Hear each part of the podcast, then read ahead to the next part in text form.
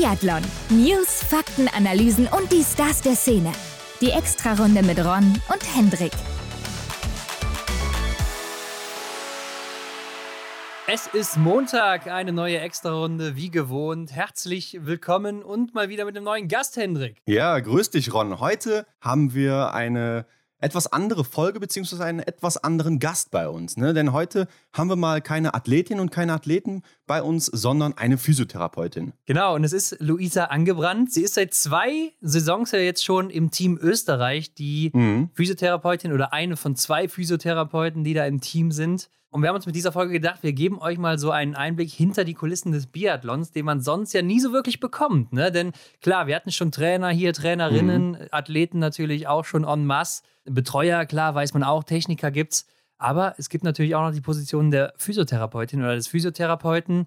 Und das ist natürlich auch ein sehr wichtiger Job, denn nicht nur jedes Biathlon-Team hat ja einen Physiotherapeuten mhm. oder mehrere sogar im Team während des Weltcups, während des Sommers sondern ja auch in allen anderen Leistungssportarten, wenn man mal überlegt. Ja, also muss doch an diesem Job was dran sein. Ne? Also im Profisport, klar, wir kennen es natürlich auch. Ne? Die Regeneration, die ist äh, ein großer Punkt, den es nicht zu vernachlässigen gilt. Und äh, die Physiotherapeutinnen und äh, eben auch Physiotherapeuten, die haben da scheinbar goldene Hände, um den Athletinnen und Athleten da gut zu unterstützen. Ja, und natürlich auch schnellst wieder auf die Bahn zu bringen. Auch nach Verletzungen oder bei Verletzungen können die natürlich auch entgegenwirken, ist ja auch so ein mhm. Punkt, äh, was man eben so kennt von Physiotherapeuten. Vielleicht auch aus dem Privatbereich, wenn man selber Sportler ist, Stimmt, war man ja. vielleicht mal da. Oder natürlich auch Büromännchen. Ne? Da gibt es ja auch hin und wieder mal Probleme, weswegen man dann vom Arzt zum Physiotherapeuten oder zur Physiotherapeutin geschickt wird. Ja, die Körperhaltung im Alltag, wer kennt es nicht, die ist auch oft mangelhaft. Da gibt es auch einen kleinen Tipp von der Luisa. Genau, also noch ein Praxistipp hier am Ende dann für alle, die damit vielleicht Probleme haben oder da auch einfach mal vorbeugen wollen. Aber klar, wir haben Luisa auch gefragt,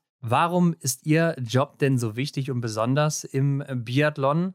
Und natürlich sind wir auch mal ihren Weg nachgegangen. Wie ist sie überhaupt dahin gekommen, wo sie heute ist? Erstmal zu dem Job und natürlich auch ins Team Österreich. Mhm. Und was sind denn eigentlich ihre Aufgaben? Ne? Also, wie sieht so ihr Arbeitsalltag aus? Wie sieht eine Weltcup-Woche aus? Und was macht sie eigentlich im Sommer? Ne? Denn da ist ja kein Biathlon, ja. Hendrik. Ja, genau. Also bleibt hier dran. Luisa erzählt hier wirklich spannende Sachen. Aber Ron, bevor wir ins Interview gehen, kommen wir erstmal hierzu frisch gewachst.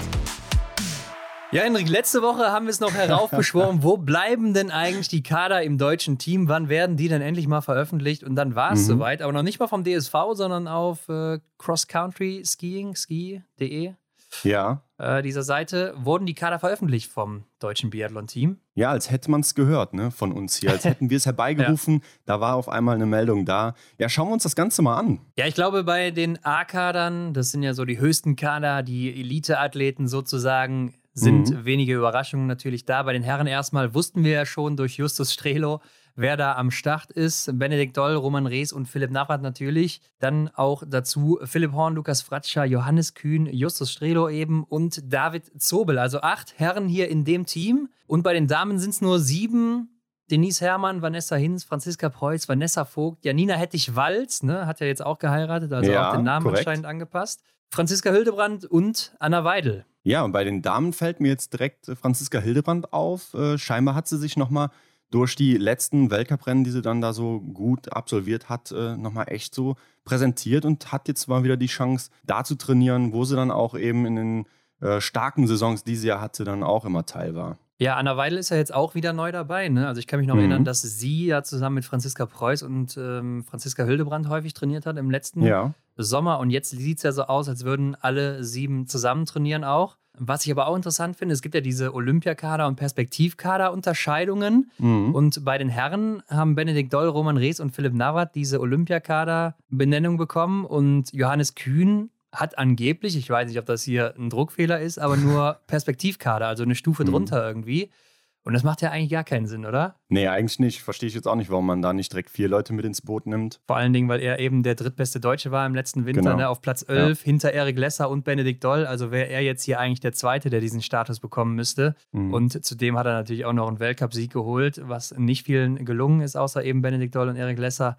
Also von daher schon komisch, dass dann Roman Rees und Philipp Navrat anscheinend einen haben sollen, aber er nicht. Womit ich den beiden das natürlich nicht absprechen will, aber mhm. ähm, Ganz im Gegenteil. Ja, sie haben es wahrscheinlich auch genauso verdient. Aber, genau, aber ja, warum stimmt. fehlt also, er einfach? Ne? Das genau, ist die Frage. Genau, warum fehlt er gerade wo du nochmal schön den Sieg von ihm ins Gedächtnis gerufen hast hier. Also sollte doch wahrscheinlich ein Druckfehler sein. Also anders kann ich es mir fast nicht erklären. Ansonsten natürlich bei den Damen mit Olympiakaderstatus die Damenstaffel, ne? Also Denise Herrmann, Vanessa Hinz, Franziska Preuß und Vanessa Vogt eben. Mhm. Und der Rest dann mit Perspektivkaderstatus. Aber man muss ja auch dazu sagen, also da können noch einige andere Herren und Damen dazustoßen, ne, die jetzt im B-Kader sind oder vielleicht auch im Förderkader wenn die bei den deutschen Meisterschaften oder anderen Events, wo sie eben gut aufschlagen, ganz gut dabei sind, dann könnte es auch mhm. sein, dass sie kurz vor Saisonstart nochmal eine Chance bekommen auf Ski dann eben. Ja, und dann äh, kann sich das auch nochmal durchmischen, ne? je nachdem, wenn es gut läuft. Ja, finde ich aber auch eine gute Sache. Also, dass das jetzt hier nicht so in Stein gemeißelt ist, dass es hier eher nur darum geht, äh, die Gruppen so einzuordnen. Ähm, also, dass dann alle noch eine Chance haben, äh, da weiter vorzukommen. Ich denke, das ist mehr als fair und belebt das Ganze ja auch nochmal. Stell dir mal vor, es wäre jetzt schon alles wieder ja, ja. fix und äh, das wird doch wirklich die Spannung auch irgendwo nehmen. Ja, zum einen die Spannung wird das nehmen, zum anderen ist man, glaube ich, zum jetzigen Zeitpunkt auch noch gar nicht sicher, wie wird das nächsten Winter aussehen. Also wer ist da wirklich genau, dann ja. auch in Form und wer vielleicht auch nicht. Ne? Und wenn man das so früh schon bestimmen würde, glaube, das wäre dann schwierig. Mhm. Aber äh, mir ist auch aufgefallen, dass zum Beispiel Steffi Scherer und Max Barschewitz gar nicht mehr hier in den Kadern unterwegs sind. Also die finde ich gar nicht mehr unter allen. Ja. Da hatte ja zum Beispiel auch Matthias Dorfer im letzten Jahr äh, so ein Problem, dass er in gar keinem Kader mehr war. Der ist aber jetzt mhm. auch wieder zurück im B-Kader, ne? Genau, er bekommt dann auch Unterstützung. Also das ist ja auch immer so ein Punkt, der wichtig ist für so einen Athleten. Ähm, nicht nur, dass man eine tolle Trainingsgruppe hat, sondern dass man ja auch diese Fördermittel bekommt. Ja, die Fördermittel und damit ist natürlich auch meistens verbunden, dass man mit zu den Lehrgängen fährt Stimmt, von den ja. einzelnen Kadern, was natürlich auch immer ganz hilfreich ist, denke ich zumindest mal. Mhm. Aber Matthias Dorfer ja auch mit der Bronzemedaille bei der Europameisterschaft im äh, Februar und ja, ich denke mal, deshalb wird er auch hier dann dabei sein, jetzt wieder im B-Kader.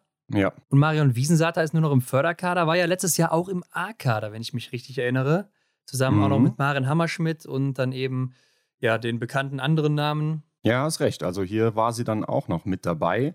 Genauso wie du sagst. Finde ich ein bisschen schade irgendwie. Also sie ist da so fast schon als einzige unten abgestellt. Ja, und das ja, obwohl sie doch die beste Frau im IBU Cup war jetzt im letzten Winter.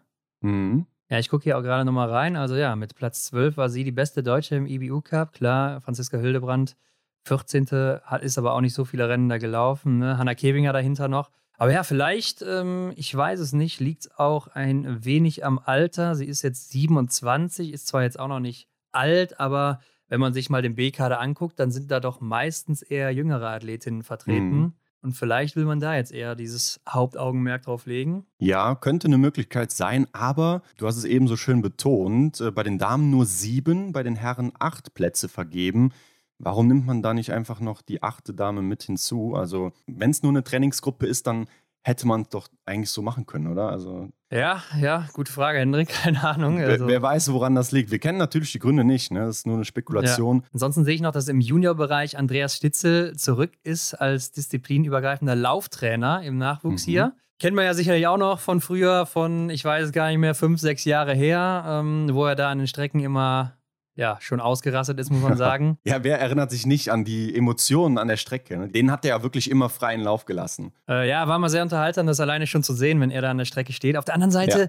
die Gründe, weshalb er natürlich damals rausgeflogen ist, also ja, weiß ich nicht, was da rausgekommen ist. Ich habe das auch nicht weiter beobachtet, aber ja. deshalb will ich das jetzt einfach mal so unkommentiert stehen lassen. Und springen wir doch direkt zum nächsten Thema, Hendrik, nämlich das Martin Foucault Nordic Festival. Habe ich jetzt gesehen, es mhm. hat endlich ein Datum bekommen, denn das war lange noch offen. Ne? Wir haben ja auch mal geguckt, wann sind denn jetzt diese ganzen Sommer-Events und das war ja. eben noch offen. Ja, und jetzt habe ich gesehen, es wurde genau auf das Datum von den deutschen Meisterschaften in Oberhof gelegt. 2. bis 4. September wird es sein. Ist, glaube ich, nicht so clever, oder? Nee, die große Frage ist, wer war zuerst? Wer hat den Termin zuerst festgemacht? Äh, sehr schade, ne? Weil jetzt ist ja so zum Beispiel Benedikt Doll oder Franziska Preuß, die auch in der letzten Saison, beziehungsweise im letzten Sommer beim Martin Nordic Festival am Start waren. Jetzt sind die ja so quasi zwischen zwei Stühlen. Ne? Also wo, wo geht man hin? Man muss eigentlich als Deutscher, als deutsche Athletin bei den deutschen Meisterschaften antreten, finde ich zumindest. Ähm, aber Martin Foucault Nordic Festival war natürlich auch immer eine große Party, ne? muss man auch sagen. Ja, und ich kann mir auch aus marketingtechnischer Sicht gar nicht vorstellen, dass Martin Foucault hier auf deutsche Athleten verzichten will oder Athletinnen. Stimmt. Weil mhm. äh, die ziehen natürlich auch viel Aufmerksamkeit auf sich und deshalb kann ich nicht verstehen oder äh, ja, ich weiß nicht, es gab wahrscheinlich keinen Ausweichtermin, deshalb wird der Termin da wahrscheinlich auch erst so spät gekommen sein. Mhm. Ähm, man sieht ja auch auf, den, äh, auf dem Social Media Kanal noch gar nichts so von Tickets oder sonst was.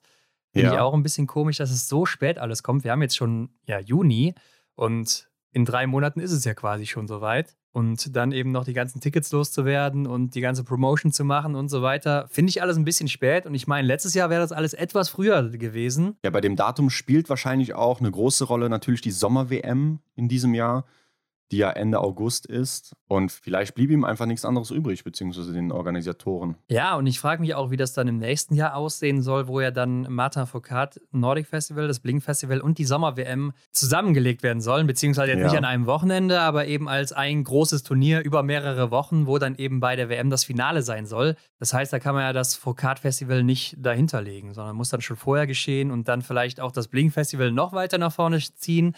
Also mhm. alles nicht so einfach. Und dann gibt es wahrscheinlich auch wieder Wiesbaden. Wann soll das denn noch stattfinden? Also, ähm, und dazwischen müssen die Athleten auch noch trainieren. Und also, wie soll das noch vonstatten gehen, Hendrik? Ja, ähm, das weiß ich auch nicht. Auf jeden Fall müsste man das dann ordentlich im Voraus planen, damit ja, man das auch einfach richtig einordnen kann. Gerade die Athleten und Athletinnen da glaube ich, äh, braucht man schon einiges an Vorplanung, damit das auch mit dem Training dann nachher gut aufgeht. Ja, ich glaube, das ist alles nicht so einfach. Da muss man sich dann auch wirklich als Athleten und Athletin entscheiden, wo mache ich jetzt überhaupt noch mit hier und wo eben nicht. Wo, äh, ja, gucke ich einfach nur zu. Und gerade als Top-Athletin oder Top-Athlet wird das, glaube ich, relativ schwierig, wenn man da viele Einladungen bekommt. Aber ja, vielleicht ja auch, wie du eingangs gesagt hast, muss man sich auch entscheiden, mache ich jetzt bei den deutschen Meisterschaften mit oder gehe ich dann doch zum Martin Foucault Nordic Festival. Und wo ich ja gerade schon auf den Kalender geguckt habe, könnte ich mir auch vorstellen, dass jetzt in den nächsten Wochen dann auch die ersten Athleten schon bekannt gegeben werden. Aber es gibt ja noch ein weiteres Event jetzt in nächster Zeit, Hendrik. Ja, genau. Einladung war ein gutes Stichwort von dir, denn Belgien bzw. Herzebösch und Elsenborn sind es zwei Orte, ich weiß nicht genau. Auf jeden Fall, die laden ein zur großen Eröffnungsfeier, zum großen Eröffnungswochenende des Langlauf- und Biathlonzentrums. Ja, da gibt es ja ein neues Stadion jetzt in Belgien. In ja, Elsenborn ist es, glaube ich, eigentlich. Ich weiß nicht genau. Mhm. Ich glaube, das sind sowas wie so zwei Fußballvereine, die sich zusammentun, weißt du, wo dann auch beide Ortsnamen einfach genannt werden im ja. Namen. Ähm, ja, ist vom 24. bis zum 26. Juni. Und da werden unter anderem dann auch die Athleten aus Belgien aufschlagen, also Thierry Langer, Florent Claude, aber natürlich mhm. auch noch ein paar andere Namen. Ich glaube, Michael Röcht ist auch am Start dann da. Und da wird es ja. dann eben auch ein Rennen geben an dem Samstag, wird das sein. Mehrere Rennen sogar. Also, wer vielleicht aus dem Westen des Landes ist oder einfach auch Bock hat, da mal hinzufahren, sich das anzugucken, der kann das natürlich machen an dem Wochenende. Mhm. Ich glaube, jeder Gast, der ist da gerne gesehen und kann sich mal die nagelneue Anlage da angucken von denen. Und ich glaube auch, dass ein paar deutsche Athleten am Start sind. Wer, weiß ich nicht, aber ähm, das ist mir auf jeden Fall so zu Ohren gekommen. Ja, ist auf jeden Fall eine coole Sache. Am Samstag ab 17 Uhr gibt es sogar auch Abriss-Ski-Party, also. Ja, also für alle Geschmäcker was dabei, kann man sagen. Und ja, ich finde es auch immer noch einen super coolen Schritt, dann eben den Belgien da geht, dass da endlich mal was passiert Richtung Biathlon. Mhm. Und vielleicht sind wir ja auch am Start. Ja, also es ist tatsächlich nur ein Katzensprung bis darüber. Ja, das stimmt. Das ist nicht sehr weit für uns. Also, Henrik, pack schon mal die Autogrammkarten ein. Ja, ich lasse den Drucker schon mal warm laufen. Obwohl eigentlich, ich bin ja Tippspiel-Weltmeister, ne? Also wahrscheinlich gehst du dann ja. leer aus, Hendrik, weiß ich nicht an dem Ja, Tag. ich denke, ich muss nicht so viel schreiben, ja. das stimmt. Aber bei mir, ich, ich stelle mir das schon sehr, sehr stressig vor für mich. Aber gut, Spaß beiseite. Springen wir rein ins Interview mit Luisa Angebrannt. Ja, wie immer viel Spaß dabei. Auf die Runde. Heute bei uns zu Gast Luisa Angebrannt. Willkommen bei uns in der Extra-Runde. Ja, hallo. Hi, danke für die Einladung. Sehr gerne. Du hörst, äh, hier bekommt jeder und jede Applaus bei uns. Luisa, äh, du bist Physiotherapeutin im österreichischen Team. Lass uns erstmal klären, wie bist du zu deinem Job als Physiotherapeutin gekommen? Ja, gut. Also bei uns, wo in der Uni, also in Österreich ist es ja ein Bachelorstudium, das ah, okay. die Physiotherapie. Ja. Ähm, und da wurde ein Lehrer, der hat das koordiniert mit den Physios für die nordische Kombination und für den Biathlon eben. Mhm. Und da hat es damals schon Praktikumsstellen gegeben, wo ich noch die Ausbildung gemacht habe. Und ähm, als ich dann fertig geworden bin, bin ich eigentlich gleich in die Selbstständigkeit gegangen und dann hat sich das super, der Kontakt hat sich dann super entwickelt eigentlich und war für mich eine gute Möglichkeit. Also du hast dann einfach schon in der Schule entschieden oder nach der Schule direkt entschieden, okay, ich mache jetzt hier eine Ausbildung zur Physiotherapeutin? Na, also der Weg wo über ein paar Umwege auf jeden okay. Fall. Ich habe eigentlich nach der Schule Küchen gelernt, also eine Lehre angefangen und auch fertig gemacht. Und dann bin ich aber eigentlich ein bisschen durch meine Mama, die ist nämlich Fitnesstrainerin, zur Physiotherapie kennen. Mhm. Also da habe ich dann entschieden, dass ich was mit Bewegung machen will und was mit Menschen. Und dann habe ich eigentlich eben im zweiten Bildungsweg das Studium angefangen. Aber das ist ja interessant. Das heißt, du könntest auch im österreichischen Team noch mitkochen, dann, äh, wenn mal Not am Mann ist oder so. genau, eventuell, wenn es die Zeit zulässt. Ja, gut. Ähm, aber du hast gesagt, es ist ein äh, Studium und keine Ausbildung, wie das teilweise ja in Deutschland, glaube ich, ist. Ne? Ähm, mhm. Das heißt, ganz normal äh, sechs, sieben Semester dann studiert und dann bist du fertig und ausgebildete oder studierte Physiotherapeutin in Österreich. Genau, also genau, sechs Semester läuft das Studium. Und es ist ein relativ knackiger, knackiges Aufnahmeverfahren in Innsbruck. Mhm. Also eben vor allem in Innsbruck, glaube ich, weil es halt so ein super Standort ist für viele. Ja. Und natürlich auch ein Einzugsgebiet. Und aber wenn man dann einmal drinnen ist, dann, dann geht sechs Semester und dann schließt man wieder einen Bachelor ab und kann dann direkt losstarten. Ja. Und Köchin war dann auf jeden Fall nichts für dich und du hast gesagt, ich will nochmal irgendwie was komplett anderes machen? Ja, Köchin, also der Beruf an sich hat mir schon sehr gut gefallen. Und ich finde Ernährung nach wie vor sehr interessant. Aber ich habe einfach gemerkt, dass es nicht das ist, was mich so erfüllt. Und ja, irgendwie in dem Gastro, also in dem Gastgewerbe, das, im Zillertal ist das sehr ähm, saisonsbezogen auch. Ja, klar, und wegen das Touristen dann, so. Ja. Genau, genau. Und das hat man irgendwann dann nicht mehr so zugesagt. Ja, das heißt, da hat man dann teilweise, ich weiß nicht, die Touristen sind ja wahrscheinlich, also ich hätte jetzt eigentlich gesagt, die sind auch im Sommer da, aber wahrscheinlich dann im Sommer nicht so viele, oder wie sieht das da aus? Oder in den Herbstferien? Ja, so schon. Viele? Also Hauptsaison ist sicher im Winter. Ja. Mhm. Ähm, und dann gibt es einmal Zwischensaison, wo nicht so viel los ist und im Sommer geht es dann auch wieder, wieder los. Ja, okay. Man hat halt dann immer so, ja, Downphasen in die, im Herbst und im Frühling. Und ich glaube, du bist jetzt 28, ne? Korrigiere mich, wenn ich falsch liege. Aber wann warst du denn dann fertig mit der Physiotherapeutin Ausbildung bzw. dem Studium? Ähm, also 2019 war ich fertig. Genau, 2016 habe ich studieren angefangen, 2019 war ich fertig. Mhm. Und dann habe ich ähm, eben in Innsbruck angefangen zu arbeiten. Und 2020 am Anfang, also eigentlich eine Woche bevor Corona gekommen ist, habe ich meinen ersten, was wurde das Junior, die Junioren-EM in Hochfilzen, habe ich mitbetreut. Ah, okay, mhm. da bist du auch schon dabei. Das war so mein erster ja. Einsatz. Ja, interessant. Ähm, ich finde es krass, dass du dann auch direkt mit 25 warst du dann wahrscheinlich in die Selbstständigkeit genau. gegangen bist. Also das ist ja schon ein mutiger Schritt, oder? Ja, denke ich mir oft an im Nachhinein. Wie kam es dazu? Auf jeden Fall. Wie kam es dazu? Eigentlich glaube ich, hat man das Praktikum, ich habe ein Praktikum natürlich auch in der Klinik gemacht und habe mir viel angeschaut, weil das letzte Semester ist dann eigentlich nur noch äh, praktisch arbeiten. Mhm. Und da war für mich gleich einmal entschieden, dass die Klinik, der Klinikalltag jetzt nichts für mich ist.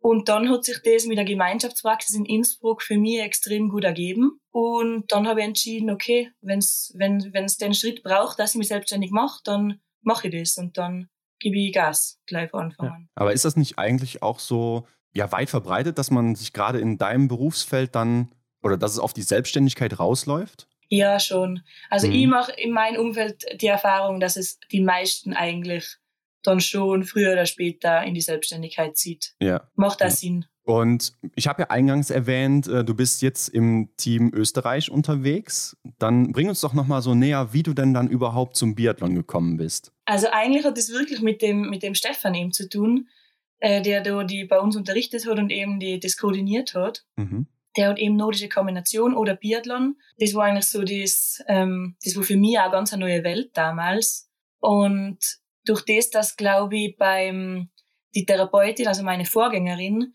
schon angekündigt hat, dass sie es lassen wird im Team, haben sie dann natürlich für Hochfilzen vor allem für einen Stützpunkt jemanden gebraucht und jemanden gesucht. Und für mich war das dann eine super Möglichkeit, eben mit der Selbstständigkeit da im Leistungssport auch Fuß zu fassen und Erfahrungen zu sammeln. Und dann hat es eben angefangen mit ja, mit den Junioren. Und dann war aber gleich einmal klar, dass die Damen, das Damenteam vor allem jemanden sucht.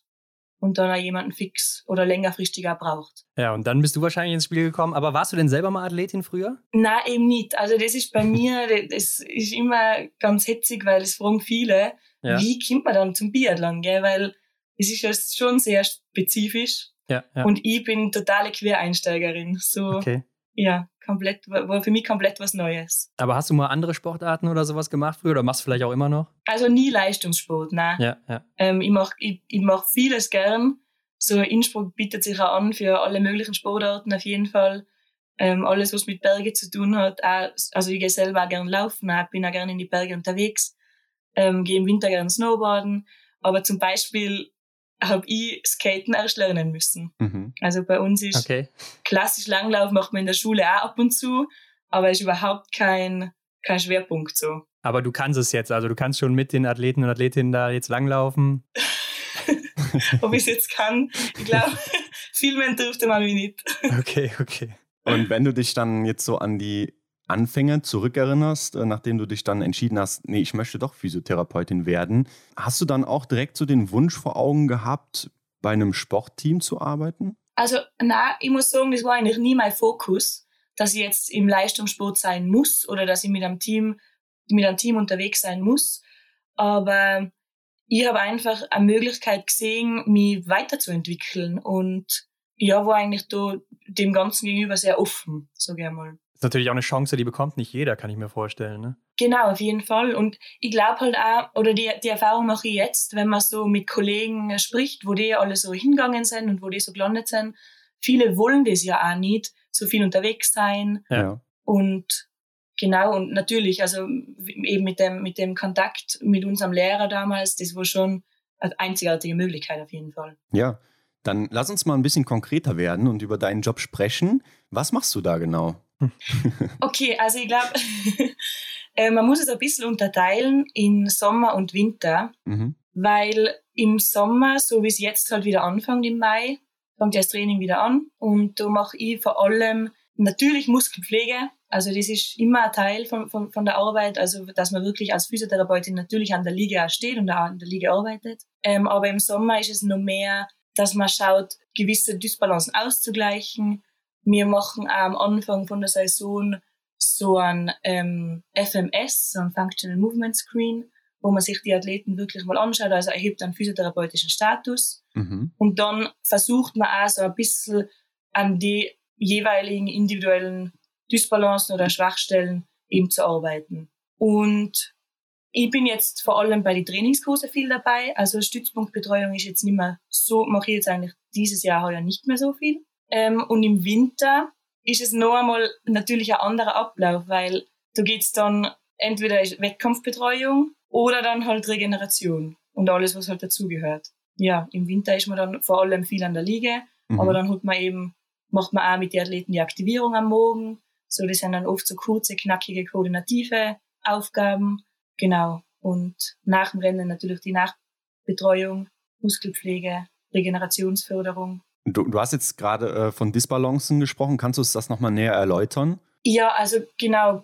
Prinzipiell, die Athleten haben jetzt, natürlich haben sie viele Möglichkeiten, wie sie Ausdauer trainieren können. Aber mhm. die Trainingsmittel sind ja dann, vor allem wenn es auf den Winter hinzugeht, dann ist es sehr einseitig. Und dann trainieren sie viel auf die Roller und dann natürlich viel auf die Ski. Mhm. ist immer das gleiche Bewegungsmuster.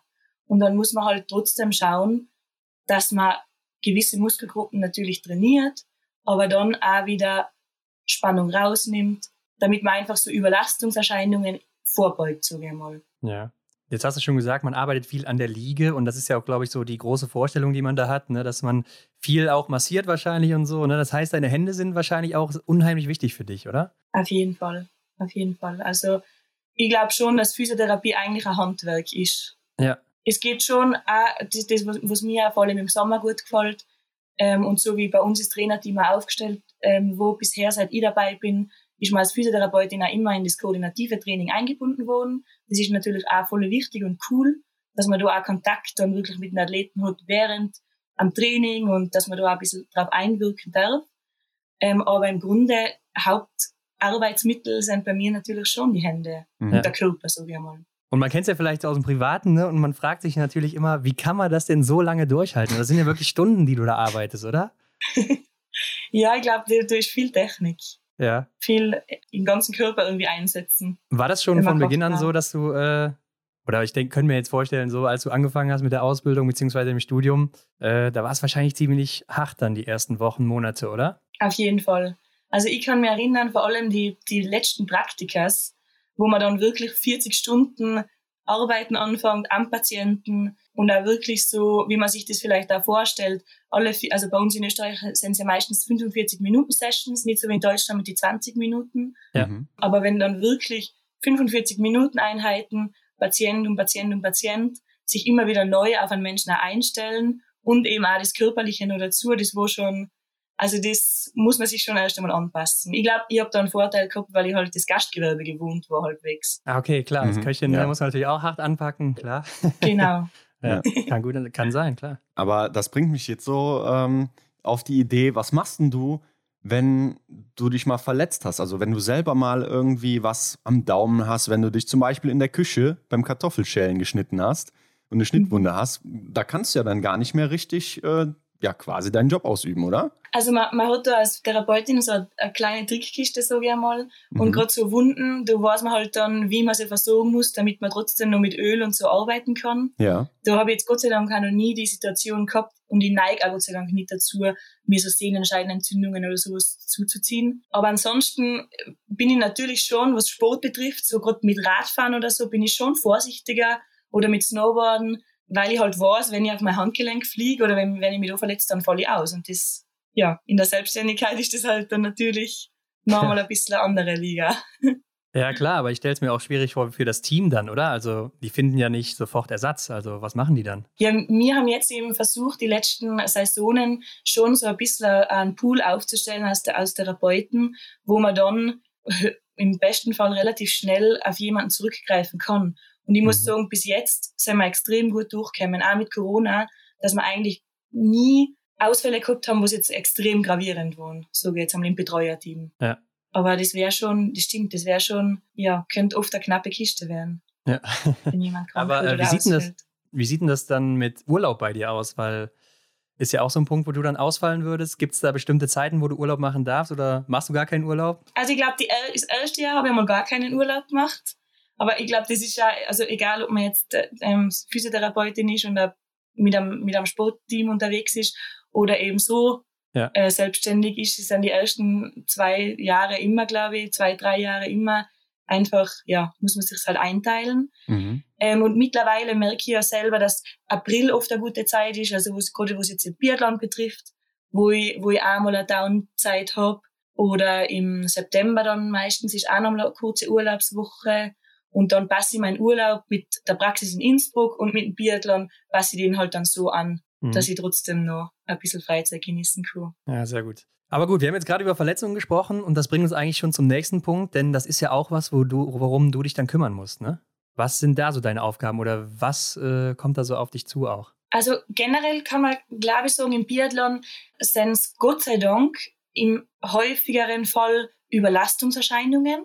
Ja. Und nicht so viele gravierende Verletzungen, wie es jetzt vielleicht beim Alpinskifahren oder mhm. so wäre. Aber natürlich gibt's Stürze im Winter auch und das haben wir heuer auch gemerkt in Östersund ähm, mit, mit Julia neben. Ja. Und das ist dann schon, da sind wir Gott sei Dank auch zu zweit tot gewesen. Und dann ist es natürlich eine Herausforderung. Also wir haben auch meistens einen Arzt dabei, das ist ja super, der was dann die Erstversorgung übernimmt im besten Fall. Und dann geht's natürlich darum, so gut wie möglich in der Zeit, wo der Athlet dann noch beim Team dabei ist, den auch zu versorgen, oder? Und, und so schnell wie möglich den wieder auf die Beine zu bringen. Und meistens sind es aber, wie gesagt, Überlastungserscheinungen, wo man dann halt immer eine Balance finden muss zwischen Trainingsreiz, wie viel kann man jetzt wieder setzen und wie viel Entlastung braucht der Athlet. Das ist halt im, im Leistungssport generell die Herausforderung. Mhm. Da ein Maß zu finden, das ist halt nicht so wie, wie ein Alltagsathleten, den man einfach mal rausnehmen kann, sagen mhm. wir mal. Ja, klar. Äh, Julian Eberhardt, der ist ja in der Kurve da, glaube ich, gestürzt in der Abfahrt, ne? Und genau. auf die Schulter oder so? Ähm, genau, so auf die Schulter, was ich mir erinnern kann, und auch so ein bisschen auf den Kopf. Ah, also okay. Also das war schon nicht so ohne. Mhm. Mhm. Ja gut, ist ja dann auch länger ausgefallen und hat ja jetzt auch seine Karriere beendet. Aber lass uns mal den Blick dann auch auf den Weltcup richten. Wie sieht denn bei dir so eine Weltcup-Saison dann im Winter als Physiotherapeutin aus? Okay, also bisher wo ich wirklich die letzten zwei Saisonen eigentlich bei jedem Weltcup dabei. Ja. Das heißt dann konkret, dass es im November losgeht mit der Vorbereitung. Das wurden bei uns meistens jetzt zwei oder drei Wochen in Obertiljach, wo es eher immer eine intensive Zeit ist für uns Physios, weil natürlich in der Vorbereitung jeder nochmal ganz äh, konkret oder ganz ähm, besonders in sich reinhört und nochmal durchcheckt auch innerlich, wo wo muss man noch ausgleichen oder was passt noch nicht so. Ja. Und dann geht's los mit die mit die ersten Weltcups und dann ist meistens so immer das Coro die Corona-Saison 2020, 2021, wo ja normal ein bisschen besonders, weil es oft so lange Stationen war. Und letztes Jahr, genau normalerweise bin ich halt ab mit Dienstag oder Mittwoch beim Team dabei. Dann geht's eben mit ein, zwei Tage Training, dann fangen die Rennen an und dann am Sonntagabend kommen wir wieder heim. Dann bin ich Montag, Dienstag in der Praxis oder nur Montag, je nachdem. Und dann bin ich wieder, bin ich wieder beim Team dabei.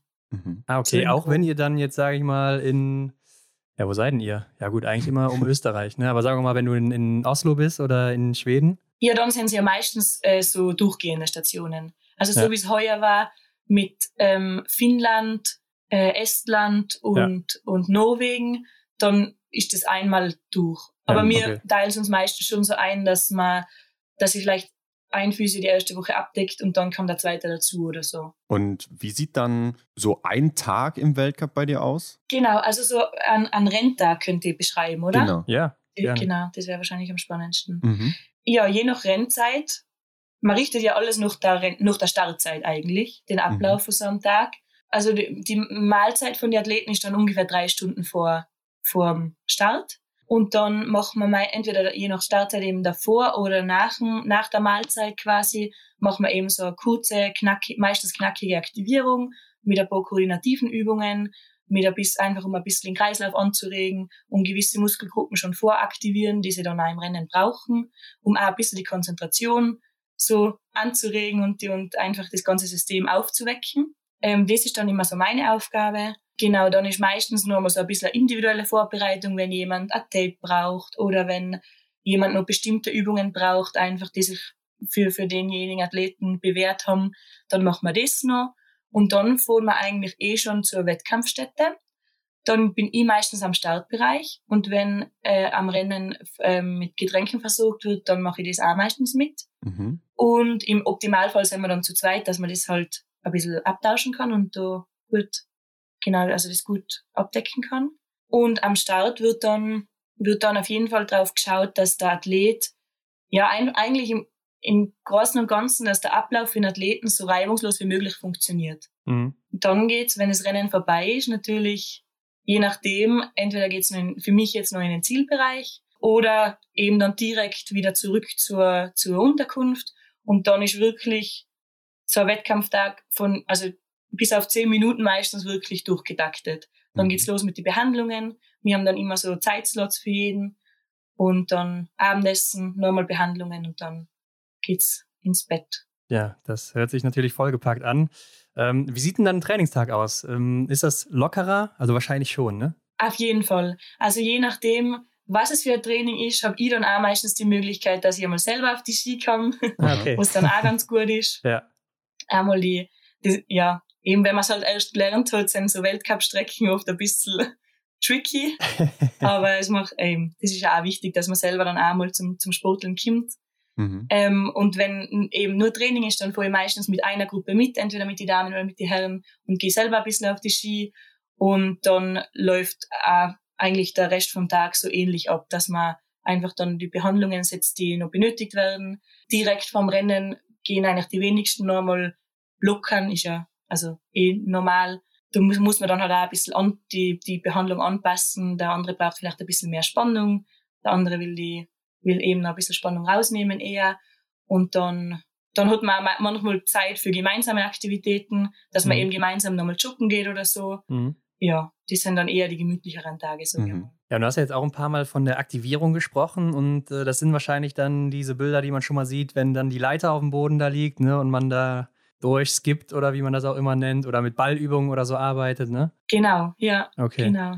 Aber da muss man sich doch auch schon ja hin und wieder mal was äh, improvisieren, oder? Je nachdem, wo man dann ist. Auf jeden Fall. Also ich, am Anfang vor allem haben wir noch gar nicht so viel Equipment oft dabei gehabt. Mhm. Und dann haben wir halt statt Hütchen nimmt man halt dann einmal einen Schuh oder irgendwas oder ein, ein, ein farbiges Terraband oder so. Mhm. Aber mittlerweile haben wir das eigentlich, haben wir da eine gute Routine gefunden und sind eigentlich da gut ausgestattet mit allem Möglichen. Ja, lass uns noch gerade äh, nochmal zurück auf diesen Renntag kommen. Ähm, während des Rennens ist es dann deine freie Zeit? Also wenn wirklich alle Athletinnen und Athleten irgendwie auf der Strecke sind. Und ist es dann, hast du dann Freizeit in dem Moment, die halbe, dreiviertel Stunde oder wie sieht das aus bei dir? Also ja, ich, natürlich, das kann ich mir schon selber einteilen. Wir sind halt meistens betreuerteammäßig so unterwegs, dass man wirklich Aufgaben zugeteilt hat und die sollte man dann auch erfüllen, weil mhm. wir haben jetzt meistens nicht zu viele Betreuer dabei, sagen wir mal. Und je nachdem, äh, was es jetzt für ein Rennen ist, dann geht man halt auf die Strecke und feuert selber noch an. Und ja. das ist ja auch ein großer, also ich finde auch, das ist auch ein wichtiger Teil, weil es ja auch, also ich glaube, da kann man nur einmal, wenn man einen Athleten kennt und wenn man weiß, was der in dem Moment vielleicht auch gern hören will, ja. dann kann man da auch noch einmal recht viel rausholen. Also ich hoffe, das klingt jetzt nicht irgendwie nee, klar. Ja, ja versteht man schon. Ja, aber mhm. genau, dann, also und das ist, macht ja auch Spaß. Also ich, ich würde mich da jetzt nicht irgendwo reinsitzen, außer es regnet vielleicht jetzt extrem. okay. Aber Kommt also da ist man natürlich vor. dann ja. schon dabei. Nee, kann, ich, kann man natürlich schon nachvollziehen, gerade wenn keine Zuschauer oder so jetzt da waren in den letzten Monaten, Jahren. Ne? Aber kannst du uns mal erklären, was kann denn eine Physiotherapeutin überhaupt bewirken an einer Biathletin oder an einem Biathleten mit ihrer Arbeit? Ja, also ich glaube, was extrem wichtig ist und was man nicht unterschätzen darf, ist eigentlich die Regeneration und die Qualität von der Regeneration. Weil je besser und je schneller der Athlet regenerieren kann, desto besser und schneller und, und intensiver kann er auch wieder trainieren. Gell? Und ja. in der Regeneration passiert ja auch viel. Passiert ja auch die, die Weiterentwicklung. Genau, also das ist sicher ein großer Punkt, was, oder ich würde sagen, sogar der Hauptpunkt jetzt gerade im, im, im Ausdauersport, was man forciert. Ich glaube aber auch, dass es ein wichtiger, äh, eine wichtige Rolle ist, weil man oft der erste Kontakt ist, zum Beispiel nach so einem Rennen. Und weil der Athlet dann auf die Liga kommt und auch vielleicht einmal ein bisschen Dampf ablässt oder einmal das Rennen so ein bisschen schon für sich so verarbeitet. Mhm. Und dann, ja, kann man da halt, glaube ich schon, also zumindest einmal zuhören und einmal den, ja, ein bisschen, ja, vielleicht den Athleten, wenn es jetzt ein schlechtes Rennen wo auch ein bisschen gut zureden und, und wieder aufmuntern. Und ja, ich glaube, so das Zwischenmenschliche ist schon auch wichtig und spielt eine große Rolle. Ja, das äh, kann ich mir auch gut vorstellen. Ich stelle es mir so ein bisschen vor wie beim Friseur, ne? Also nicht, dass ich das jetzt kennen würde noch, aber kennst du aus Erzählungen. Ähm, bist du dann so Gesprächspartnerin für alles, also auch so ein bisschen Hobbypsychologin dann in dem Moment? Ich glaube, mit mir haben sie eh oft auch, ähm, haben sie es ganz lustig, weil ich ja so eine Quereinsteigerin bin im mhm. Biathlon. Ja. Und jetzt gerade die, die erste Saison, glaube ich, ja, ich habe halt so wenig Ahnung gehabt von, von, so vielen, also auch was so Statistiken betrifft oder was die Stars betrifft. Ich habe ja niemanden gekannt. Ja, ja. Und natürlich kommt man dann auch mal auf, auf private Themen. Und ich glaube, das ist, das ist auch ganz normal. Das, das ist auch, glaube ich, was, was man als, als Physio in dem Bereich nicht unterschätzen darf, dass man ja nicht nur Physio ist, sondern dass man ja mit dem Team wirklich miteinander ist. Man ist so, ja, man ist ja wirklich ein Team und man ist viel unterwegs und viel, verbringt viel Zeit miteinander. Das mhm. heißt, du kennst heute die ganzen Stars und so weiter, also kennst dich jetzt auch mehr mit dem Sport aus? Ich, auf jeden Fall, also äh, natürlich, gerade was das Physiotherapeutische betrifft und die, die ganze Anatomie oder die, die Biomechanik dahinter, auf jeden Fall, Gott sei Dank, da habe ich mich gut äh, rein entwickeln können. Aber was jetzt so die Analysen betrifft, das, das ist ja auch ein bisschen von Athlet zu Athlet unterschiedlich, aber manche sind da extrem, fuchsen sich da extrem rein und da bin ich jetzt schon noch, so gerne mal, eher, ja, ja. Also nicht ganz so, so drinnen. Ja, okay. Aber auf jeden Fall, also natürlich die Persönlichkeiten, die großen, ja. die weiß man jetzt natürlich schon. Ja. ja. Also ist dann in dir auch währenddessen ein Biathlon-Fan gewachsen? Auf jeden Fall, auf jeden Fall. Ja. Vor allem vom eigenen Team natürlich. ja, ja, klar. Ja, das liegt dann wahrscheinlich nahe, ja. Ja. Aber es ist ja auch so, dass Physiotherapeuten und Therapeutinnen ja auch in anderen Sportarten äh, gebraucht werden. Und Erzähl uns doch mal, wo liegen denn dann die Unterschiede zwischen dem Biathlonsport und eben einer anderen Sportart? Ich glaube, was extrem, was ein Biathlon so extrem besonders macht, ist halt einfach die, sind die zwei Disziplinen, die Teildisziplinen und dass es durch das extrem zeitintensiv ist. Also für den Athleten natürlich, äh, was das Training betrifft. Und wie er vorher schon gesagt hat, die Regenerationszeit wird ja dann auch im, eigentlich auch ein bisschen verkürzt ne, mit dem Schießtraining. Und man darf das, glaube ich, auch nicht unterschätzen, wie viel Konzentration ja dann so ein Schießtraining braucht, auch wenn es jetzt vielleicht nicht Belastungsschießen ist. Und ich glaube, das macht schon, jetzt mein Alltag im, im Biathlon schon relativ spannend und das ist auch oft die Herausforderung, dann in so einem Team von jetzt sechs, sieben Athletinnen, so wie wir es jetzt im, im Sommer halt haben, dann wirklich die Betreuung und die Zeit so gut einzuteilen, dass man das einfach gut abdecken kann. Also das ist sicher mal ein großer Punkt, die, mhm. einfach die zwei Teildisziplinen. Ja, ich glaube, man kann es es ist ein besonderer Sport, eben weil es man hat auf, ein, auf der einen Seite die Bewegungsabläufe, was jetzt Skaten betrifft, und auf der anderen Seite hat man aber auch die zwei verschiedenen Schießpositionen, wo sie ja jetzt auch, wenn jetzt der Athlet Nackenschmerzen hat, was dann halt auch einen Einfluss hat oder und was mhm. man nicht vergessen darf. Also das ist sicher ja eine Herausforderung. Glaubst du denn, ähm, wenn du gerade davon sprichst, ist es vielleicht auch ein kleiner Nachteil, dass du nie selber ja so diese Biathletin warst oder dass, dass dir da vielleicht irgendwas, so das Gefühl, dass da was ja, fehlt? Ich glaube, ich glaube, das muss man dann halt mit Empathie irgendwie äh, versuchen auszugleichen. Ja. Also ich, ich kann es jetzt natürlich nicht so beurteilen, weil ich ja selber wirklich nie Biathletin war, wie es wäre, wenn es wäre. Aber ich glaube, man muss halt die, die, dem Athleten dann umso mehr zuhören und sich's genauer anschauen vielleicht und versuchen einfach, sich gut reinzufühlen. Mhm. Aber ja, natürlich ist das, also ich glaube, es ist generell von Vorteil, wenn man halt selber irgendwie sportlich ist und zumindest ein bisschen die Welt ein bisschen versteht. Ja. Wo sie mir mhm. jetzt aber nicht unbedingt eben so auf die Kappe schreiben will. Ja, du hast uns eben ja auch schon erzählt, dass eigentlich so, ja, das größte Thema bei den Athletinnen und Athleten so diese Überlastungserscheinungen sind, wenn es so um Verletzungen geht. Aber was sind denn so diese typischen Biathlon-Verletzungen, abgesehen von diesen Trainingsüberlastungen? Also was ich jetzt ähm, mitgekriegt habe, also ich muss wirklich sagen, seit ich dabei bin, ist wo Gott sei Dank nie, muss ich gerade überlegen, aber na eigentlich wirklich nie ein extrem gravierender Sturz. Ich hoffe, ich tue jetzt da niemandem Unrecht. Mhm. Ähm, Im Sommer ist es natürlich mit die Rollerski, äh, sind auf jeden Fall so Schürfwunden und sowas ein Thema, braucht man ja, nicht drehen. Klar, also das ja. äh, gibt's bei uns natürlich auch, wird es auch schon das ein oder andere Mal geben. Und was mir auch aufgefallen ist, im Winter eben mit die Stürze bei einem Rennen, dass dann, wo ich öfter schon miterlebt habe oder so äh, von anderen Teams dann mitgekriegt habe, dass, dass, die, dass die Athleten vielleicht dann wirklich einmal auf den Kopf fallen oder eben Schulter, ja, so obere Extremität sogar jetzt einmal sich verletzen. Ja, ja. Ähm, jetzt muss ich gerade überlegen. Wahrscheinlich auch durch das Gewehr dann, ne? Genau, stimmt. Also das hat da auf jeden Fall einen Einfluss, genau. Ja, aber allgemein, klar, Biathlon ist ziemlich frei von großen Verletzungen oder auch Schmerzausfällen. Ne? Aber es gibt ja trotzdem immer einige, die klagen dann über Rückenschmerzen.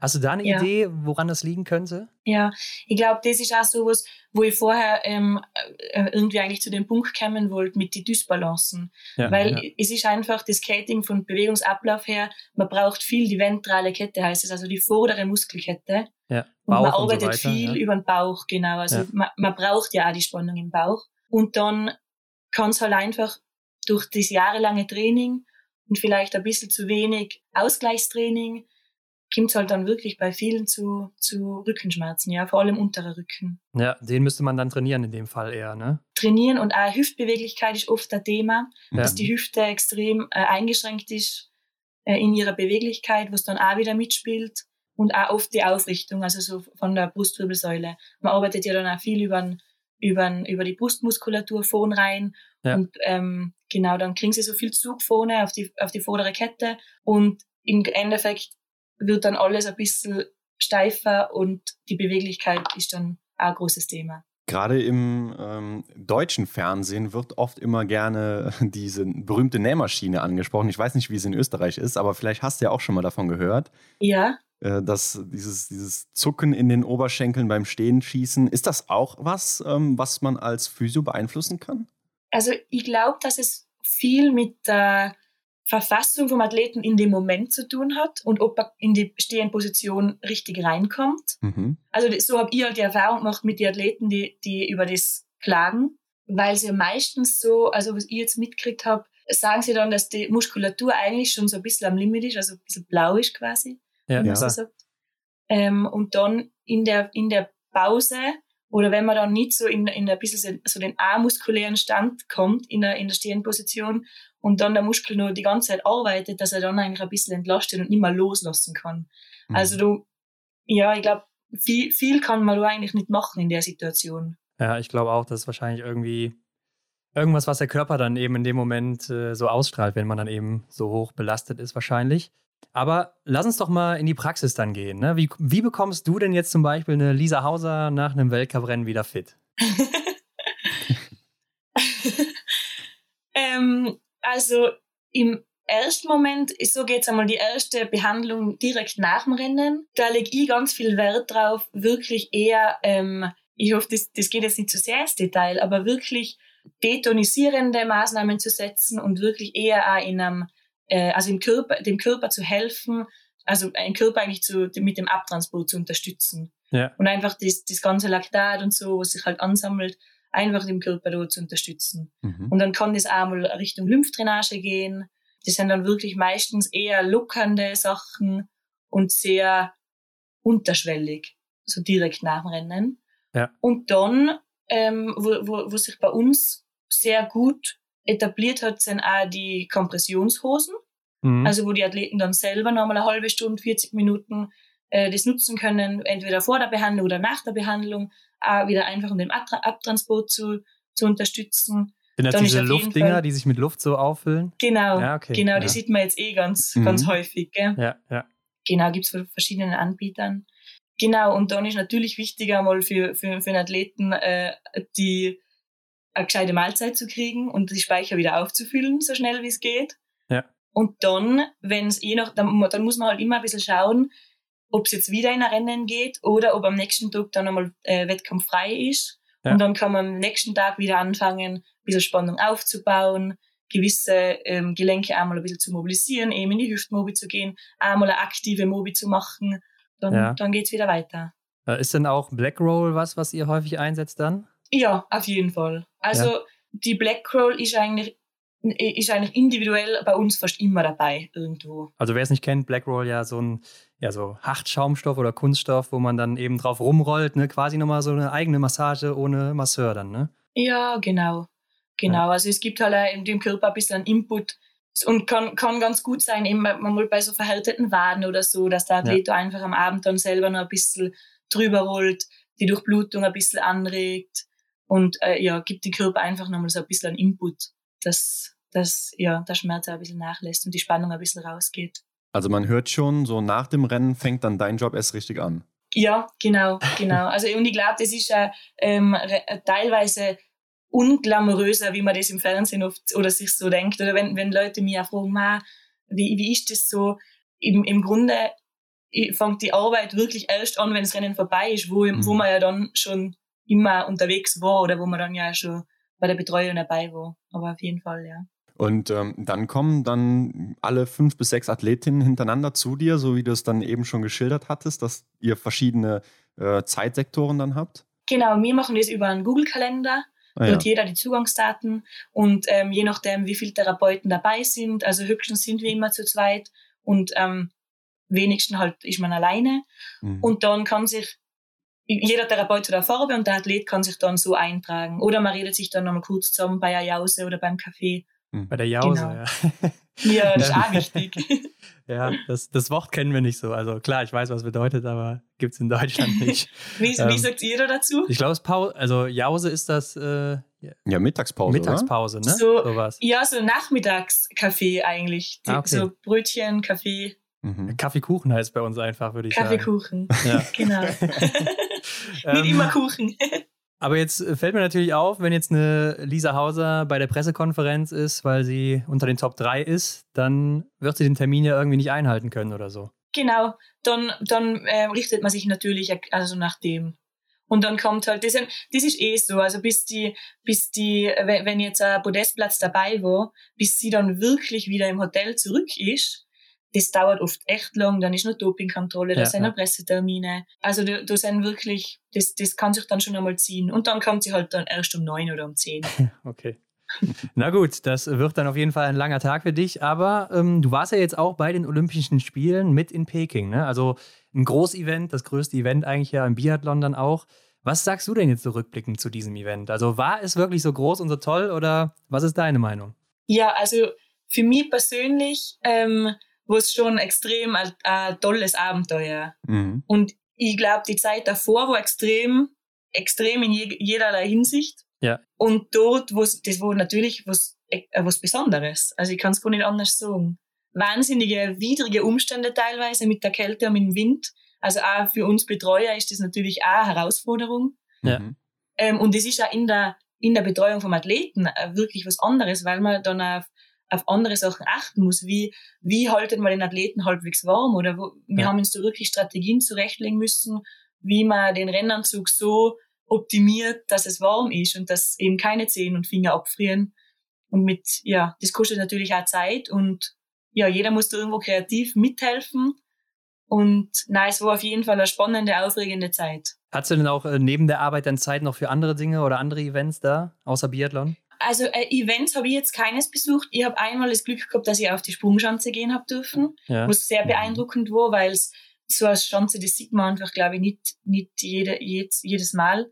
Genau. Und ich habe extrem, weil, weil man natürlich, wir waren, wir sind als erstes gekommen, also wir waren auch von die, von die Teams, ja vom Biathlon sehr früh drüben und als letztes wieder abgereist. Also das war schon, ich glaube, 25 Tage. Mhm, okay. Und dann hat man natürlich einmal Zeit zum Langlaufen, und einfach um selber Sport zu machen. Und dann in der Höhe und so, das war schon, also für mich auch extrem cool. Und wenn du jetzt so rückblickend äh, das Ganze betrachtest, unterscheiden sich deine Erwartungen, die du eben vorab hattest äh, von dem Event, äh, mit dem, was sich dann oder wie es dann eben wirklich war?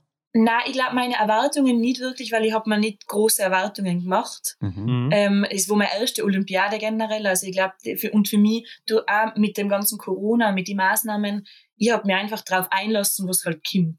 Mhm. Das war, glaube ich, für andere Betreuer oft schwieriger, die halt schon andere Olympiaden mitgemacht haben. Und was ich sehr schade gefunden habe, war, dass wir eben kein Österreich-Haus gehabt haben. Weil da haben viele eben gesagt, dass die Häuser dann wirklich interessant sind und das dann man da ja einfach zusammenkommt einmal und ja, vielleicht auch eine andere Perspektive einmal miterlebt vom, vom Sport und von der ganzen, ja, von dem ganzen Zirkus. Ja, ja. ja damit äh, würde ich sagen, ist ja schon klar, was äh, du so alles im Winter zu tun hast. Eine ganze Menge. Aber äh, wie sieht es denn im Sommer aus äh, bei dir? Was, was, was machst du da? Genau, also im, wie gesagt, ich bin ja in, in Innsbruck nur in der Praxis, also in der mhm. Gemeinschaftspraxis eben mit einem Kollegen und bin jetzt im Moment hauptsächlich in der Praxis äh, und bin für die, für die Biathletinnen und für die Biathleten vor allem bei die Trainingskurse dann im Einsatz. Und dann mhm. ist das Ganze für mich sehr kursbezogen. Also ich reise mit ihnen an, dann ähm, bin ich beim Training eben dabei, dann ho hoffe ich, weil bei uns hat sich ja im Trainerteam auch ein bisschen was geändert, dann hoffe ich aber, dass man, dass ich da auch wieder so gewisse Aufgaben einfach machen darf, wie Koordinationstraining oder einmal eine Stabi-Session. Und genau, dann bereiten wir das so gut wie möglich vor wieder für den Winter. Aber das heißt, dann bist du nur noch bei den Lehrgängen dabei? Also wenn dann irgendwie es mal nach Mallorca geht oder wohin auch immer und dann Rad genau, fahren nächste Woche oder so. zum Beispiel. Ah, okay. Mhm. Ja, cool. Ja, genau. Also die, vorwiegend bei den Lehrgängen. Wir haben uns jetzt einmal den Plan angeschaut. Das sind bei mir jetzt so zwischen sieben und neun Tagen im Monat. Und eine Kollegin macht eben die Stützpunktbetreuung in Hochfilzen. Und äh, mit welchen Personen oder Sportlern hast du sonst so zu tun in der Praxis? Also sind das jetzt nur die Biathleten und Biathletinnen, um die du dich da kümmerst? Mhm, ich habe eigentlich in der Praxis viel Kontakt mit jungen Fußballern von der Akademie bei uns. Ja. Mhm. Auch mit äh, ambitionierten Hobby-Radfahrern. Das ist, hat in den letzten Jahren extrem zugenommen, habe ich so einen Eindruck. Mhm. Und sonst habe ich eigentlich noch nie mit einem Team, also mit einem Leistungssportteam so gearbeitet, wenn ich so überlege. Ich war mal eine Zeit, das war eigentlich auch ganz cool, komplett eine andere Schiene bei der Tanzakademie, also ah, okay. beim, beim Ballett in Innsbruck. Ja. Das ist eine relativ renommierte Gruppe und das ist, ja, hat, auch, hat mir einen extrem coolen Einblick irgendwie gegeben in die Welt, weil sie auch wahnsinnig ambitionierte, also ja, der ja. Ablauf von denen ist auch wahnsinnig hart und auch richtig Leistungssportniveau eben. Ja. Aber Hobbysportler Innsbruck, und sehr ambitionierte Hobbysportler sind in Innsbruck zu Genüge. Ja, aber so Privatpersonen machst du dann gar nicht? Also jetzt Personen wie uns oder so? Doch, auf jeden ja, Fall, auf jeden okay. Fall. Nein, das, das soll nicht zu kurz kommen. Und das macht auch mein Beruf so extrem spannend, finde ich. Mhm. Ja. Also ich kann, kann da gar nicht sagen, was cooler ist. Ich, ich mag das auch voll gern. Gibt es einen Unterschied zwischen Leistungssportler und Normalo, wie du dann so da rangehst? Ähm, ich glaube, dass man von beiden von beiden Patientenklientel quasi sich was, was abschauen kann und äh, manche Sachen auch ummünzen kann vom Leistungssport auf den Alltag und umgekehrt. Ähm, aber was sicher ein großer Punkt ist, wie ich vorher gesagt habe, dass im Alltag kannst du halt wirklich einmal jemanden eine Pause verordnen quasi. Mhm. Und beim, beim Leistungssport muss man halt wirklich auf den Trainingsplan schauen und noch viel besser sich mit dem Trainer absprechen, was ja. dann natürlich das viel herausfordernder macht oft. Genau das, ich glaube, das ist so der größte Unterschied. Aber so, ich, ich glaube, die meisten, die wirklich Sport betreiben und ein bisschen ambitioniert sind, die haben mal den Anspruch an einen Physio, dass mit ihnen, also dass er wirklich auf schnellsten Weg und sehr effizient behandelt wird. So. Ja, definitiv. Von dem her, genau, also da werden die Erwartungen, glaube ich, vom, vom Normalo auch genauso hoch oft.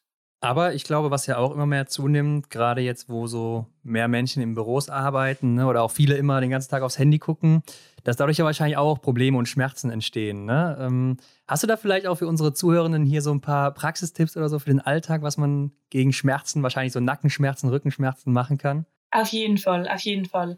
Also ich glaube, ähm, am wichtigsten oder eine, eine von den Sprüchen, die ich immer gemerkt habe, auch von der Ausbildung, ähm, bevor man sich so sehr stresst wegen der Sitzposition, oh mein Gott, ich, ich sitze ja schon, ich kaue ja schon wieder nur und sitze nicht aufrecht. Mhm. Die beste Sitzposition ist die nächste. Also so ja, ja.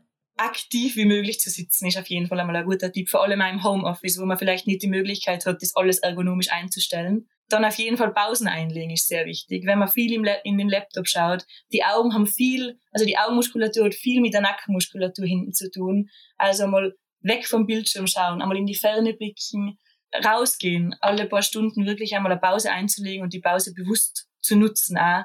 Ist oft schwieriger gesagt als getan. Na, getan als gesagt. Andersrum, ja. ja. ja.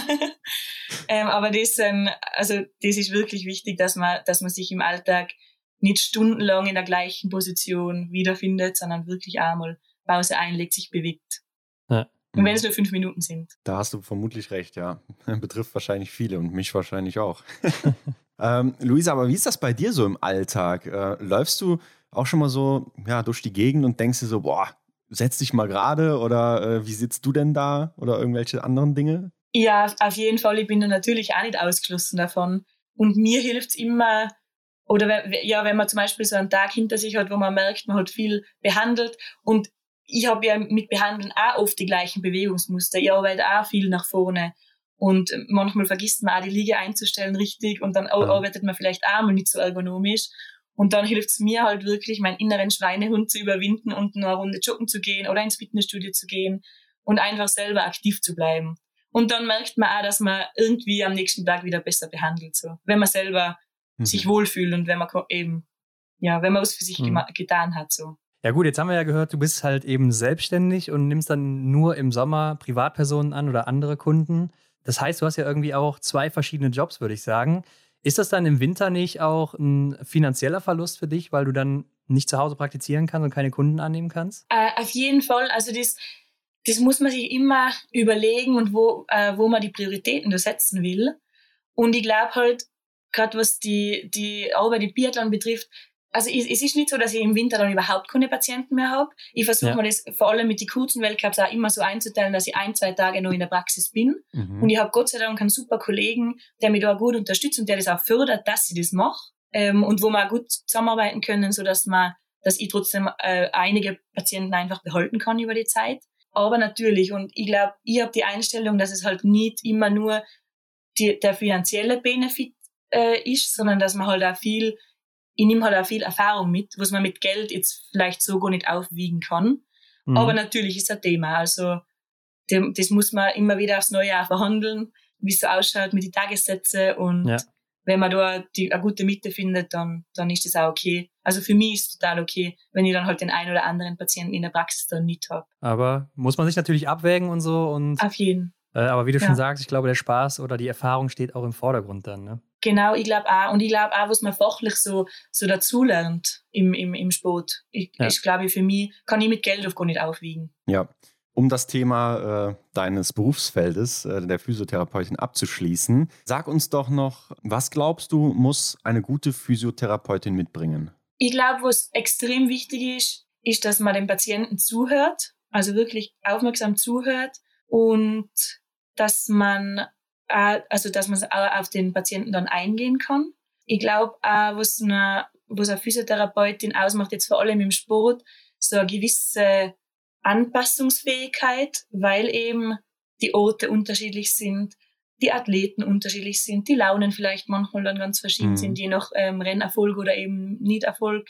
Dann natürlich fachliche Kompetenz braucht man nicht reden, das, das gehört sowieso dazu, dass man selber immer auf dem Laufenden bleibt und da interessiert bleibt. Ich glaube, das ist auch so wichtig, Was noch? Ja, e-, Empathie, glaube ich, ist auch, ist auch wichtig. Ich glaube. ja, das reicht auch ja. schon, ne? Aber es ist ja schon ich einiges, glaub, was du da genannt hast. Ja, ja, klar. Und wenn du jetzt nicht gerade an der Liege stehst und deinen Job ausübst, was ist denn dann so bei dir Programm? In deiner Freizeit zum Beispiel? In meiner Freizeit.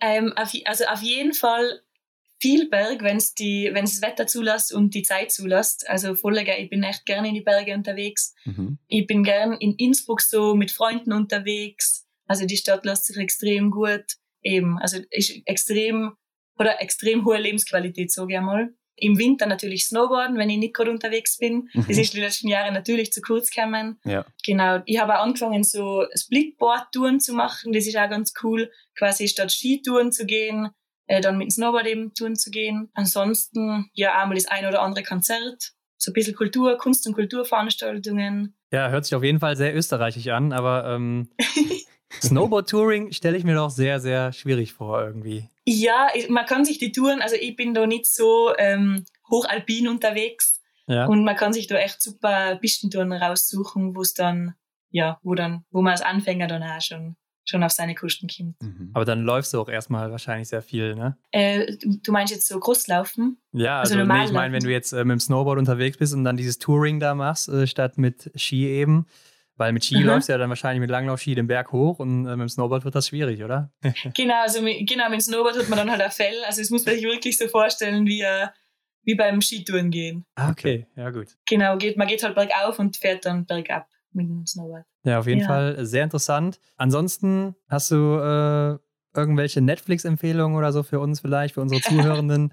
Weil ich glaube, du warst ja vor kurzem krank, ne? Und äh, da hast du wahrscheinlich ja, ein bisschen Zeit dazu. Das stimmt. Und ich habe es dann, ja, Gott sei Dank, irgendwann akzeptieren können, dass ich einfach halt zwei, drei Tage chillen muss. Genau, ähm, ich habe die Serie The Serpent auf Netflix geschaut. Die kann ich empfehlen, sehr spannend. Okay, The ja, Serpent gar nicht von oder gehört. die Schlange. Ach doch, ja. doch, doch, doch. Ja, die Schlange kenne ich, klar. Ja. Ist auch, glaube ich, so Drogen, Mafia-Kram oder sowas, ne? Ja, und so äh, Thailand-Urlaub, also so Backpacking-Tourismus und dann äh, macht da irgendwie Lust auf Urlaub, irgendwie auch nicht. okay, Sollte man sich anschauen. Ja, Schreibe ich mir mal auf, ich kenne es nicht. ja, okay. sehr spannend auf jeden Fall. Luisa, wir haben noch eine Rubrik, die wir mit dir natürlich auch durchführen möchten. Schnellfeuer. genau, so heißt sie.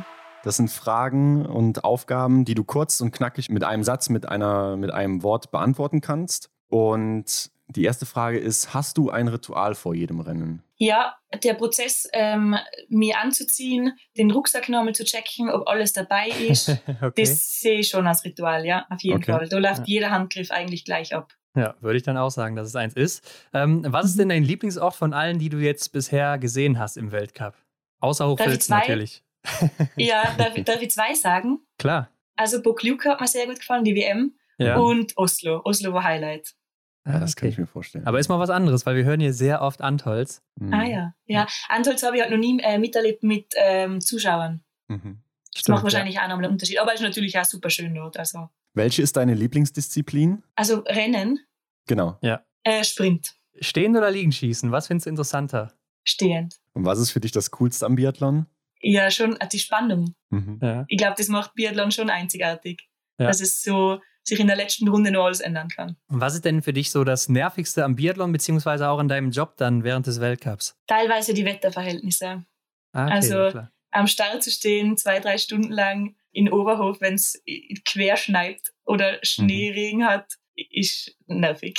Ja, das glaube ich. Und welcher war dein schönster Moment im Biathlon bisher? Ich glaube, bei der WM Bokluka, deswegen glaube ich, ist mir das auch alles so positiv in Erinnerung geblieben. Zum einen die äh, Staffel, also die Silberstaffel damals, so wie sie ins Ziel gekommen sind. Ja. ja. Und natürlich von der Lisa der Erfolg. Das war mhm. schon genial. Also ja. das waren schon. Da, ich, da sind mir auch die Tränen gekommen. nicht schlecht, nicht schlecht.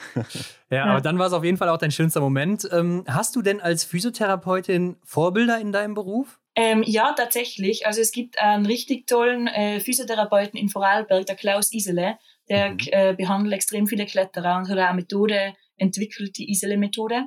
Mhm. Und ist ja immer wieder in Innsbruck eben, weil Innsbruck ja so ein Kletter-Eldorado ist. Und der ist auf jeden Fall, also was so fachlich, seine fachliche Kompetenz angeht und auch so er als Typ, ist richtig cool. Na gut, dann äh, bin ich mal gespannt, was du jetzt zu dieser Aufgabe sagst. Denn äh, du kannst ja jetzt den besten Biathleten der Welt zusammenstellen. Und welche Eigenschaften würdest du dann nehmen? Und es ist auch egal von wem, egal ob Frau, Mann, aktiv oder inaktiv. Klar, du bist noch nicht so lange dabei, ne? Aber jetzt so Sachen wie vielleicht äh, das Schießen von dem oder von der oder das Laufen von dem oder der Charakter oder sowas, weißt du? Puh. Okay, also ich glaube, Schießen würde ich auf jeden Fall eh das Simon nehmen. ja. Gute Wahl. Dann vielleicht das Laufen von der Elvira Öberg. Ja. Also mhm. wenn man, wenn man jetzt äh, also Geschlecht ja, klar, klar, klar. alles egal ja, ist. Ja. Mhm. genau. Und dann, das ist jetzt vielleicht da äh, ganz hitzig, aber ich glaube, die Willenskraft von der Dunja, die würde ich noch mitnehmen. Ja, das hat man, glaube ich, auch noch nicht, ne? Ja, ja. Der, der Aspekt wird oft vergessen. Ja, und als letzte Frage haben wir für dich noch, was würdest du auf eine Plakatwand schreiben in einer großen Stadt, wo es jeder lesen kann und es soll keine Werbung sein? Hm, da bin ich jetzt natürlich überhaupt nicht vorbereitet. Und wenn ich keine Werbung machen darf, fällt mir da natürlich gar nichts ein.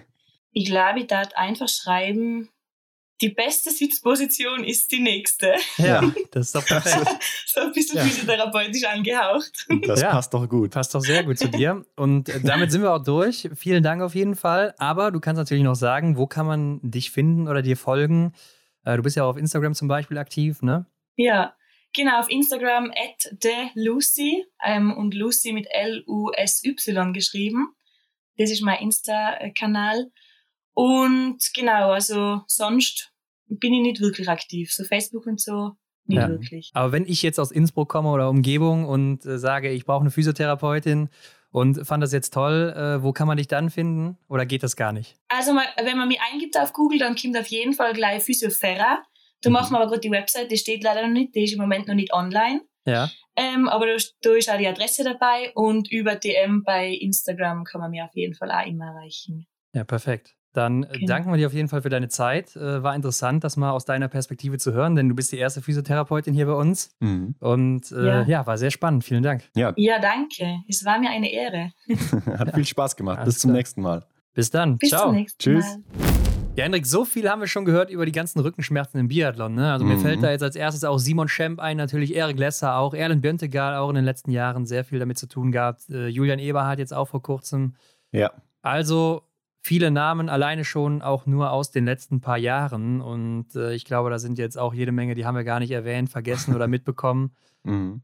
Also ist schon ein leidiges Thema im Biathlon auch. Ja, es ist wirklich ein leidiges Thema, aber es ist doch gut, dass es dann da auch wen gibt, der da Hand anlegen kann und die Dinge wieder gerade rücken kann. Ja, ob man das so gerade rücken kann als Physio alleine, glaube ich, ist schwierig. ne? Man kann da wahrscheinlich unterstützend helfen, aber ja. man sieht ja auch, dass viele das gar nicht so richtig loswerden oder auch mhm. sehr lange damit zu kämpfen haben. Ja, und ich glaube, es ist auch ein Mix aus verschiedenen Sachen, die da erstmal die Ursache für sind und die man dann eben auch zur Bekämpfung machen muss. Und Physiotherapie ist sicher einer davon, der da hilft und unterstützt und das eben verbessert. Aber ich glaube, da gehört auch eben noch sehr viel mehr dazu. Aber Hendrik, wir haben ja jetzt auch mitbekommen, was es braucht, um als Physiotherapeut erfolgreich zu sein. Ne? Also wenn ihr jetzt vielleicht auch mal ins Team Österreich, Team Deutschland, wohin auch immer kommen wollt als Physiotherapeut mhm. oder Physiotherapeutin, ja, dann äh, wisst ihr ja jetzt, wie es geht. Ja, es kommt mir tatsächlich im Biathlon auch fast schon einfacher vor. So sehe ich das jetzt gerade so, weil das Ganze so, ja, es kommt mir sehr familiär vor, wenn ich das jetzt mit dem Fußball wieder vergleiche. Das ist alles so aufgeplustert und äh, groß. Und da denkt man, hm, da habe ich eh keine Chance. Ne? Zum Beispiel Physiotherapeut vom FC Bayern zu werden oder was auch immer. Ja. Oder von einem anderen Verein. Ähm, und dann denke ich so über einen Biathlon nach und dann habe ich so den Eindruck, hm, vielleicht wäre der Einstieg da einfacher. Ja, klar, beim Fußball, da prügelt sich natürlich jeder drum. Das ist ja auch meistens äh, der Sport, weshalb viele Physiotherapeuten werden ne? Mhm. und äh, in die Physiotherapie gehen. Und ja, wahrscheinlich werden das im Biathlon deutlich weniger sein, aber es gibt auch deutlich weniger Plätze. Ne? Also du hast nicht so viele Teams erstmal wie in, in äh, einem Bundesliga-Verein, der ja alleine schon mal zwei, drei Teams hat und natürlich auch viel, viel mehr Spieler hat. Das heißt, da ist natürlich ein viel, viel höherer Bedarf an Physiotherapeuten und Physiotherapeutinnen. Mhm. Also ich glaube, es hat alles so seine Vor- und Nachteile. Aber ich glaube auch immer da, wo so ein bisschen der Wille auch ist, da ist auch vielleicht eine Möglichkeit, vielleicht ein Weg, wenn man sich da auch ein bisschen einsetzt. Ja. Aber sicher ist es auch nicht jedem vergönnt, ne? Also so sehr man sich auch einsetzt. Da muss man auch irgendwo realistisch bleiben, glaube ich. Ja klar, aber ich meine, ein Versuch ist es sicherlich wert und ansonsten kann man doch dann auch, wenn man Physiotherapeutin, Physiotherapeut ist, sicherlich auch sonst so äh, gut sein Geld verdienen, beziehungsweise den Job halt einfach ausüben. Von daher. Ähm, ja, denn wir haben ja schon gesagt, dass äh, quasi auch jede Privatperson damit in Berührung kommt. Also mhm. Patienten, mhm. die werden niemals ausgehen. Das ist ganz klar. Aber Hendrik, das war ja auch jetzt hier mal ein anderes Format oder eine andere Sparte vom Biathlon, in die wir mal reingeblickt haben. Und da interessiert uns natürlich mal, wie hat euch das denn hier gefallen? Ne? Also war das interessant für euch und sagt ihr, ja, da wollen wir mehr von sehen, vielleicht auch mal andere ähm, Berufe, die es so im Biathlon oder Backstage da eben noch gibt, die man gar nicht ja. so beleuchtet hat, mal reinzuschnuppern, reinzuhören? Ja, genau. Welche Bereiche interessieren euch sonst so? Oder sagt ihr vielleicht auch, nee, das ist so gar nichts für uns. Und ja, wie du gerade schon gesagt hast, wenn euch denn irgendwas anderes interessiert, schreibt uns mhm. auch gerne mal, was euch da genau interessieren würde. Dann gucken wir doch einfach mal, ob wir das möglich machen können. Ein paar Ideen haben wir ja schon im Kopf. Genau, und vergesst nicht, das eine schließt das andere natürlich nicht aus. Die Athleten, die bleiben natürlich weiterhin hier äh, Gast bei uns. Also ich finde es persönlich sehr interessant, weil gerade im Fernsehen oder auch, ja, vielleicht sogar auch im Internet bekommt man eben diesen Einblick nicht. Von daher glaube ich, ist eine coole Sache. Sehe ich auch so. Ansonsten natürlich den Hinweis zu Luisa und natürlich auch zu uns, wie immer, in den Shownotes zu finden. Und mhm. abonniert uns natürlich bei Spotify, iTunes, wo auch immer ihr das hört. Bewertet es natürlich auch am besten mit fünf Sternen. Geht der jetzt auch bei Spotify, Hendrik? Ja, genau. Da ist so ein kleiner Stern. Da klickt ihr mal drauf und dann gebt ihr mal fünf von denen. Und dann sagen wir wie jede Woche vielen Dank dafür. ja, vielen Dank. und ansonsten natürlich überall teilen, wenn ihr mehr davon hören wollt. Wir sind nächste Woche wieder zurück. Mit genau. dem nächsten Gast, der nächsten Gästin haben wir immer noch nicht geklärt, ob es das jetzt gibt. Mhm. Ne? Also ich habe noch nicht nachgeschlagen. Ich weiß nicht, wie es mit dir aussieht. Neron habe ich noch nicht gemacht, aber für die nächste Woche, was ich da auf jeden Fall mache, ich werde mich an die Praxistipps von der Luisa erinnern. Oh ja. Denn die beste Sitzposition ist die nächste. Also in diesem Sinne, bis nächste Woche. Und zwischendurch mal aufstehen. Ne? Also bis oh dann. Ja. Ciao. Ciao. Das war die Extra-Runde mit Ron und Hendrik für diese Woche. Neue Folgen gibt es jeden Montag, überall, wo es Podcasts gibt.